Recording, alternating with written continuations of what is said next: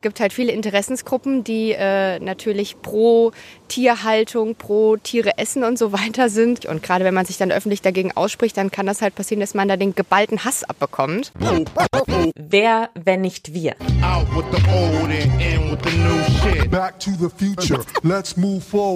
Ein Fokus-Podcast von Elisabeth Kraft. There's no excuses, my friend. Let's push things forward. Hallo, liebe Podcast-Hörerinnen und Hörer. Ich freue mich sehr, dass ihr wieder eingeschaltet habt. Die junge Frau, die ihr eben gehört habt, das ist Tierrechtsaktivistin Victoria van Violence. Und bevor ich sie euch näher vorstelle, möchte ich kurz ein kleines Gedankenspiel mit euch machen. Ich finde ja, dass wir Menschen ein ziemlich widersprüchliches Verhältnis zu Tieren haben, und da schließe ich mich mit ein. Ich hatte 18 Jahre lang einen Kater. Moritz hat in meinem Bett geschlafen. Ich habe mich liebevoll um Moritz gekümmert. Und als er gestorben ist, ist mir ein bisschen das Herz gebrochen. Ich wäre niemals auf die Idee gekommen, meinen Kater Moritz zu essen. Um Himmels Willen, das ist ja mein Haustier. Aber Nutztiere wie Kühe oder Hühner, die habe ich ganz regelmäßig verspeist. Und je älter ich werde, desto öfter frage ich mich, dürfen wir Tiere, die nicht so niedlich sind und uns emotional weniger nahestehen, schlechter behandeln als die, mit denen wir uns die Wohnung teilen? Dürfen wir Tiere schlachten und essen, sie im Zirkus präsentieren oder in Zoos einsperren? Um über diese sehr emotionalen Fragen zu diskutieren, habe ich mich mit Victoria verabredet. Sie wurde vor allem als Tattoo- und Alternativmodel bekannt. Mittlerweile begeistert die 30-Jährige ihre ungefähr 200.000 Instagram-Follower, aber vor allem, weil sie sich für Tierschutz und Veganismus stark macht. In dieser Ausgabe meines Podcasts besuchen wir gemeinsam ihr Patenschwein Tinkerbell. Das lebt im Berliner Tierheim. Gemeinsam mit Victoria spaziere ich also heute für ein paar Stunden über das 160.000 Quadratmeter große Grundstück und dabei hört ihr im Hintergrund auch mal ein Flugzeug oder ein bisschen Wind. Ich hoffe sehr, es stört euch nicht. Und wir sprechen darüber, wie man im Alltag zum Tierschutz beitragen kann.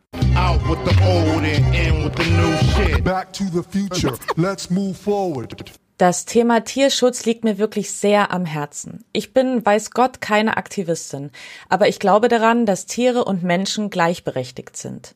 Für mich persönlich bedeutet das, dass ich keine Tiere esse, nicht mehr.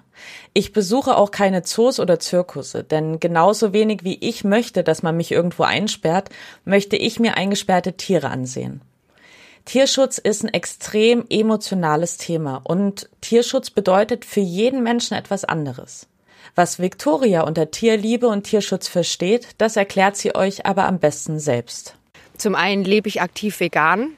Das ist das, was ich persönlich mache. Ich arbeite mit dem Tierheim zusammen, bin dann auch häufig bei Veranstaltungen da und versuche das Tierheim einfach so gut es geht zu unterstützen. Aber ich setze mich halt auch ein, das Thema Adoption von Tieren, aber auch das Thema Rechte von Tieren, sprich äh, auch in Massentierhaltung oder Tierversuche und so weiter. Und ich habe auch ein Patenschwein zum Beispiel hier im Tierheim. Würdest du sagen, nur wenn ich vegan lebe, ist das auch wirklich tierlieb und tierfreundlich? Oder sagst du, okay, wenn ich jetzt Vegetarier bin oder wenn ich sage, einmal in der Woche esse ich Fleisch, sonst nicht, ist das auch schon ein guter Schritt? Also äh, ich persönlich lebe vegan, weil ich keine tierischen Produkte zu mir nehmen will. Es gibt viele Leute, die sagen, ja, aber du bist ja dann trotzdem nicht 100% tierleidsfrei. Ja, das, da spreche ich mich auch nicht von ab. Aber es ist das geringste Übel. Ich entscheide mich nicht dafür, ein tierisches Produkt zu konsumieren. Also für mich muss keine Kuh gemolken werden, für mich muss keine, kein Tier geschlachtet werden. Aber wenn jetzt zum Beispiel irgendwie beim Ackerbau die Feldmaus stirbt, dann habe ich das jetzt nicht so in der Hand. Klar gibt es friedfertigen Landbau und ich beschäftige mich auch intensiv mit dem Thema. Das ist für mich die Entscheidung. Es gibt Leute, die wollen, ähm, die wollen das nicht. Ich kann denen das auch nicht aufzwingen. Es gibt auch Menschen, die schlachten zum Beispiel selber. Die haben mit dem Prozess des, der, des, der Tötung kein Problem. Finde ich krass, aber es das gibt's die, gibt diese Menschen. Warum sollte ich denen jetzt quasi erklären, dass das ethisch äh, verwerflich ist? Ähm, und wenn jetzt Leute sagen, ja, ich reduziere das schon mal oder ich lebe vegetarisch, also ich finde schon so ein Bewusstsein, wenn Menschen schon so ein Bewusstsein für ihren Konsum haben, dann ist das schon ein Riesenfortschritt. Und auch wenn man zum Beispiel sagt, ich habe jetzt immer, ich habe sieben Tage die Woche Fleisch gegessen, aber irgendwie brauche ich das gar nicht, jetzt mache ich es nur noch einmal die Woche, dann ist es ja schon mal ein Schritt in die richtige Richtung. Tieren ein Recht auf Unversehrtheit lassen, dafür steht Viktoria im Alltag ein. Da wundert's gar nicht, dass sie neben dem Tierheim Berlin auch für andere Tierschutzorganisationen tätig ist. Zum Beispiel für die Jugendkampagne von Peter Deutschland, Peter 2. Für die hat sie in einer Webserie über vegane Lebensweise aufgeklärt. Aber Victoria ist längst auch im Ausland aktiv. Vor fünf Jahren war ich mal in den Staaten. Da gibt es jemanden, äh, Eldat heißt der, der hat äh, eine Organisation, die heißt Hope for Paws und der rettet halt Straßenhunde, weil in Amerika ist das Thema äh, Straßenhunde sehr präsent. Die werden ja dann auch in diese Killing Shelter gegeben und nach zwei Wochen, wenn die nicht abgeholt werden, auch eingeschläfert. Wenn sie Glück haben, vielleicht werden sie auch einfach nur erschossen oder erschlagen oder vergast.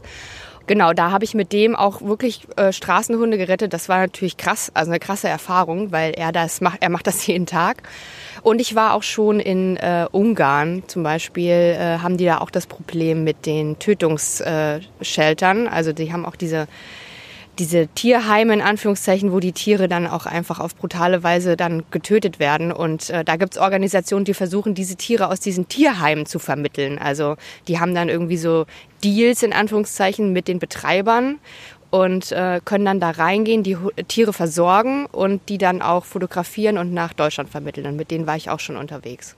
Wenn du den vergleichst, den Tierschutz oder so, diese Gesetze, die wir in Deutschland haben, jetzt zum Beispiel mit Amerika oder Ungarn, hast du da das Gefühl, wir sind schon relativ weit also in Deutschland könnte es schlimmer sein im Vergleich zu anderen europäischen Ländern. Auch Spanien zum Beispiel ist auch ganz äh, hinten dran bei äh, dem Thema. Trotzdem ist da noch sehr viel Luft nach oben. Also wir sprechen auch über illegalen Welpenhandel. Wir sprechen über, dass es keine richtigen Kontrollen beim Tierkauf gibt zum Beispiel. Wir sprechen darüber, dass es Tiere äh, in Baumärkten zu kaufen gibt, dass man einfach Tiere kaufen kann und es nicht so wirklich Bestimmungen gibt häufig und meistens auch zu spät gehandelt wird, wenn Tierquälerei vorliegt. Häufig wird es nicht erkannt und äh, ja, über das ganze Thema Tierhaltung, äh, in der Massentierhaltung braucht man eigentlich gar nicht sprechen. Da ist noch sehr viel Luft nach oben. Victoria hat übrigens eine ganz besondere Verbindung zum Tierheim Berlin. Seit ein paar Jahren hat sie nämlich einen vierbeinigen Mitbewohner namens Rambo. Rambo ist ein weißer Schäferhund-Mischling, der auf Instagram-Fotos viel größer wirkt, als er in Wirklichkeit ist. Aber wie kam es eigentlich dazu, dass sie sich den Hund angeschafft hat? Ich bin vor fünf Jahren nach Berlin gezogen, wurde damals vom Tierheim eingeladen. Die haben nämlich ein eigenes Magazin und wollten einen Artikel schreiben zum Thema äh, Veganismus. Und dann war ich hier, dann haben wir auch den Artikel gemacht, dann wurde ich rumgeführt und dann meinte ich so, es wäre doch schön, wenn wir irgendwie ein Foto machen mit, mit einem Tier hier. So habe ich dann so gesagt, ganz uneigennützig, weil ich hatte mich schon in einen Hund verliebt beim Rundgang. Und dann haben wir den Hund äh, auch äh, rausgenommen und dann haben wir auch ein Foto mit dem gemacht. Und ja, drei Tage später kam ich wieder und habe Rambo adoptiert. Und seitdem habe ich eine sehr enge Verbindung zum Tierheim. Ein Tier aus dem Tierheim aufzunehmen, ist ganz grundsätzlich natürlich eine tolle Sache. Vielleicht kennt ihr ja das Motto Adopt, don't shop.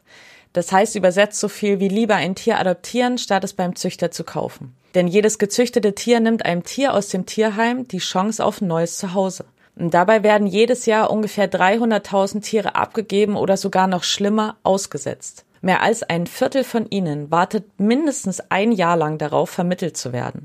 Und trotzdem, wer ein Tier adoptieren möchte, der sollte sich wirklich ganz genau überlegen, ob er dieser Aufgabe gewachsen ist. Ja, das hat auf jeden Fall was mit Tierschutz zu tun. Äh, ich finde, dass es viel zu einfach ist, in Deutschland oder generell äh, ein Tier ähm, zu kaufen oder ein Tier zu sich mit nach Hause zu nehmen.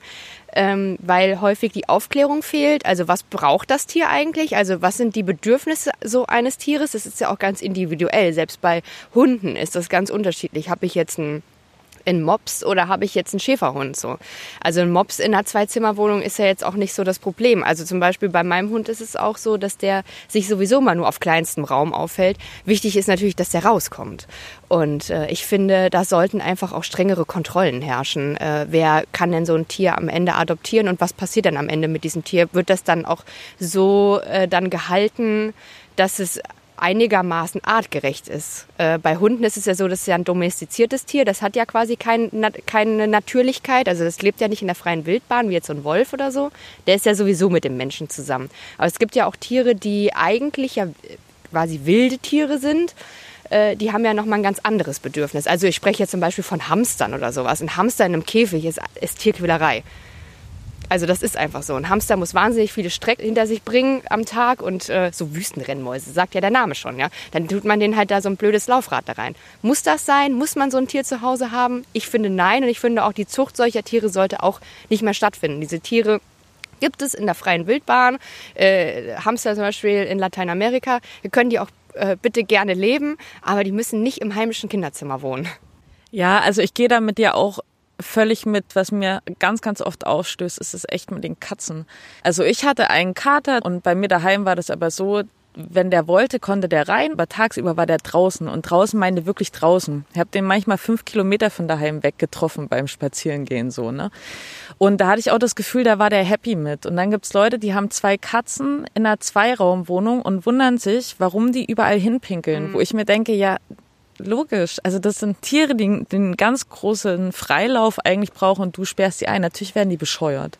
Und das ist genau das, wo ich denke, da muss auf jeden Fall, das muss irgendwie, da muss es so eine Meldestelle geben oder so, weil das ist, das ist einfach am Ende Tierleid, was produziert wird. Was wäre in deinen Augen sinnvoll, bevor ich mir einen Hund, eine Katze hole, zu überprüfen, ob ich dafür geeignet bin? Also beim Hund auf jeden Fall ein Hundeführerschein. Ich bin pro Hundeführerschein. Es gibt sehr viele Hundehalter, die wissen überhaupt nicht, wie ein Hund funktioniert, in Anführungszeichen.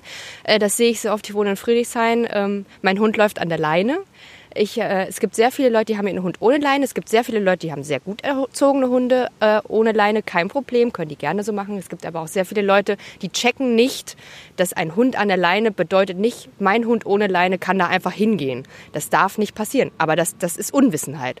Und ich finde einfach, solche Dinge, da, da muss man informiert werden. So. Ich meine, wenn man jetzt ein Baby bekommt, da liest man vorher auch Bücher und geht äh, irgendwie da hin, hat eine Hebamme und wird da irgendwie äh, äh instruiert, was da alles passiert mit dem Baby. Ja, aber bei so einem Tier ist es halt anders. Und äh, ja, also das zum einen. Und ich finde halt auch, wie gesagt, es sollte irgendwie so ein Melderegister geben. Es sollte unmöglich gemacht werden, dass man einfach in den Baumarkt geht und sich einen Hamster kauft. Bin vorhin mit der Bahn hier auch vorbeigefahren an einem Zirkus.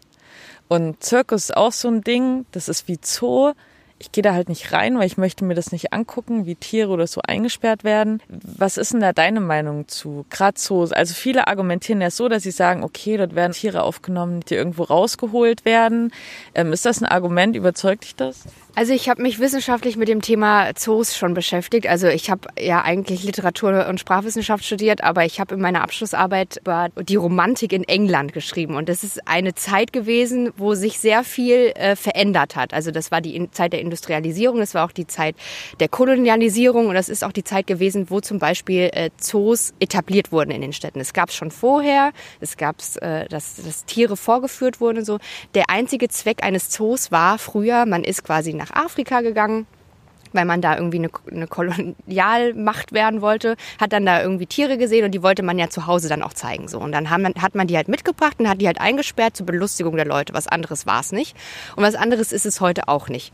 Die Tiere sind Wildtiere, die haben einen Lebensraum und es ist, sollte doch unser äh, Anliegen sein, diesen Lebensraum zu erhalten, damit die Tiere in Freiheit in diesem Lebensraum leben können und nicht äh, in Käfigen, in Ländern, wo die überhaupt nicht hingehören. Ich meine, in so einem Zoo hast du Eisbären, Eisbären und hast Löwen von völlig verschiedenen Kontinenten, aus völlig verschiedenen Klimazonen, äh, zusammen in einem Land, wo die überhaupt nichts zu suchen haben. Und die müssen dann hier irgendwie klarkommen und kriegen dann, äh, sind eingesperrt und kriegen dann da irgendwelches, also ja, die kriegen dann da ihren toten Fisch und so. Das ist so unnatürlich.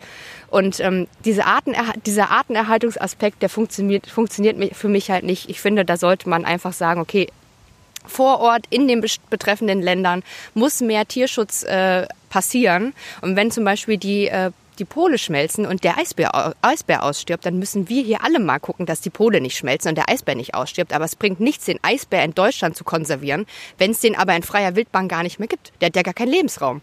Und was macht er hier? Der, der ist nicht glücklich, der Eisbär. Das kann, ich, das kann ich mit Garantie sagen. In so einem Zoo ist kein Tier glücklich. Am Anfang dieser Episode habe ich euch ja davon erzählt, dass Victoria auch ein Patenschwein hat. Das Patenschwein heißt Tinkerbell.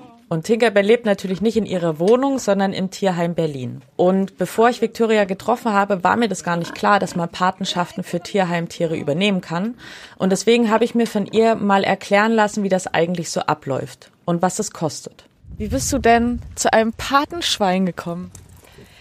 Ich, äh, ich weiß es gar nicht so genau. Da war ich auch wieder hier und dann haben wir Tinkerbell besucht und dann ist es ja so, dass Tinkerbell kam ja auch äh, ganz tragisch äh, ins Tierheim. Die ähm, fungierte mal als Geburtstagsgeschenk, äh, aber als eher so als Hohngeschenk äh, für so einen Immobilienmakler, der hat dann da irgendwie eine Sommerparty geschmissen und dann hat irgendjemand gedacht, es wäre lustig, hat ein Schwein beim Schlachter gekauft, hat, äh, hat einen Name drauf gesprüht mit Sprühdose und hat das dann bei dem vom Haus angebunden. Das war dann den ganzen, äh, ganzen Tag da in der Sonne gestanden und dann irgendjemand hat sich dann erbarmt und hat das dann ins Tierheim gebracht, genau. Und die wird ja nicht äh, die wird nur vermittelt, wenn jemand einen Hof hat und äh, die artgerecht halten kann, aber die auch nicht gegessen wird. Also ein schwer vermittelbares Tier. Und dann habe ich so gedacht, naja gut, ne, dann übernehme ich mal eine Patenschaft, weil die muss ja auch gefüttert werden hier im Tierheim. Und ja, das, so kam das dann. Was zahlst du denn, um Tinkerbell zu unterstützen? Ich bezahle 20 Euro im Monat für Tinkerbell. Also das, das kann man auch äh, ganz unterschiedlich, ähm, also die, Preise variieren natürlich. Also ein Hamster, eine Patenschaft für einen Hamster ist natürlich anders als eine Patenschaft für äh, einen Affe oder einen äh, Papagei oder weiß ich nicht, ein Schwein. genau. Futter, Medizin und Betreuung kosten natürlich Geld, auch das Tierheim. Deswegen bieten tatsächlich ziemlich viele Tierheime Patenschaften an. Falls auch ihr ein Interesse daran habt, dann schaut doch einfach mal auf die Internetseite eures Tierheims oder fahrt direkt hin und fragt vor Ort nach. Bevor Victoria und ich wieder nach Hause fahren, setzen wir uns noch auf eine Parkbank, denn ich möchte der Tierschützerin noch zwei letzte Fragen stellen. Was kann ich denn ähm, im Alltag zum Tierschutz beitragen? Also wenn ich jetzt nicht so die, die Reichweite habe wie du, sag ich mal, aber ich sage, okay, ich will mich engagieren. Was hättest du für Tipps? Ja, also so, das fängt ja schon, wie gesagt, beim eigenen Speiseplan an. Das ist ganz simpel, das ist alltäglich, das kann jeder machen.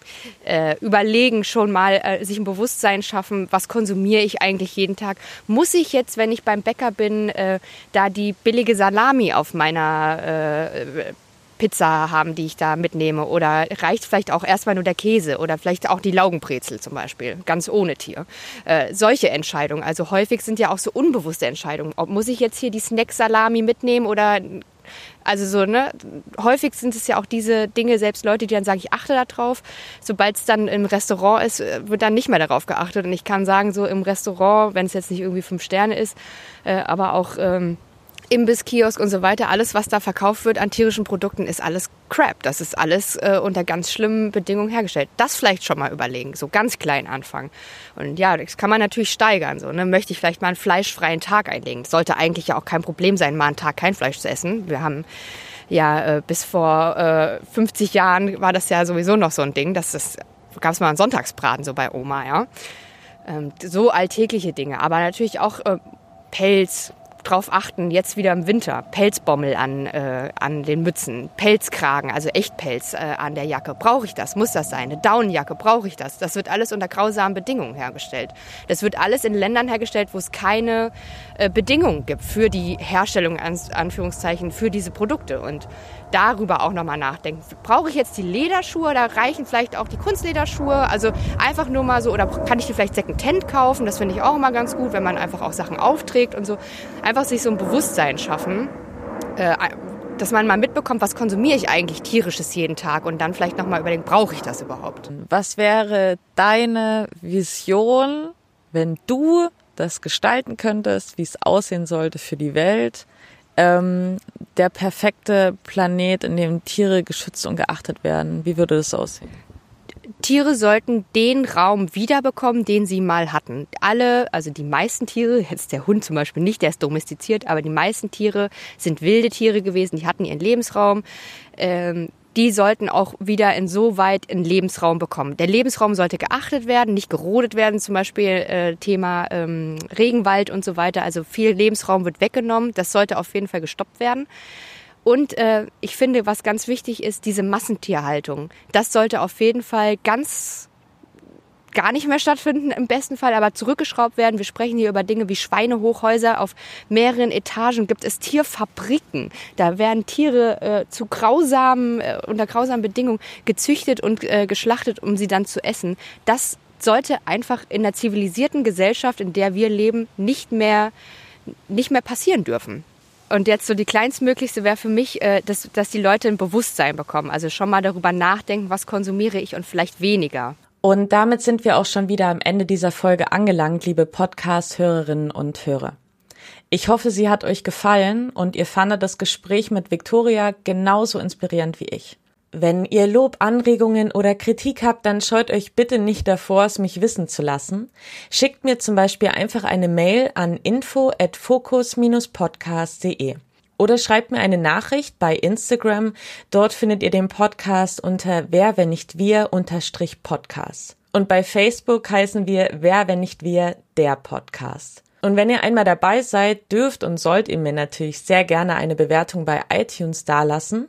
Über fünf Sterne freue ich mich am allermeisten, aber auch über alles andere. Feedback ist ja schließlich Feedback. Ich freue mich auf euch. Bis zum nächsten Mal. Eure Elisabeth.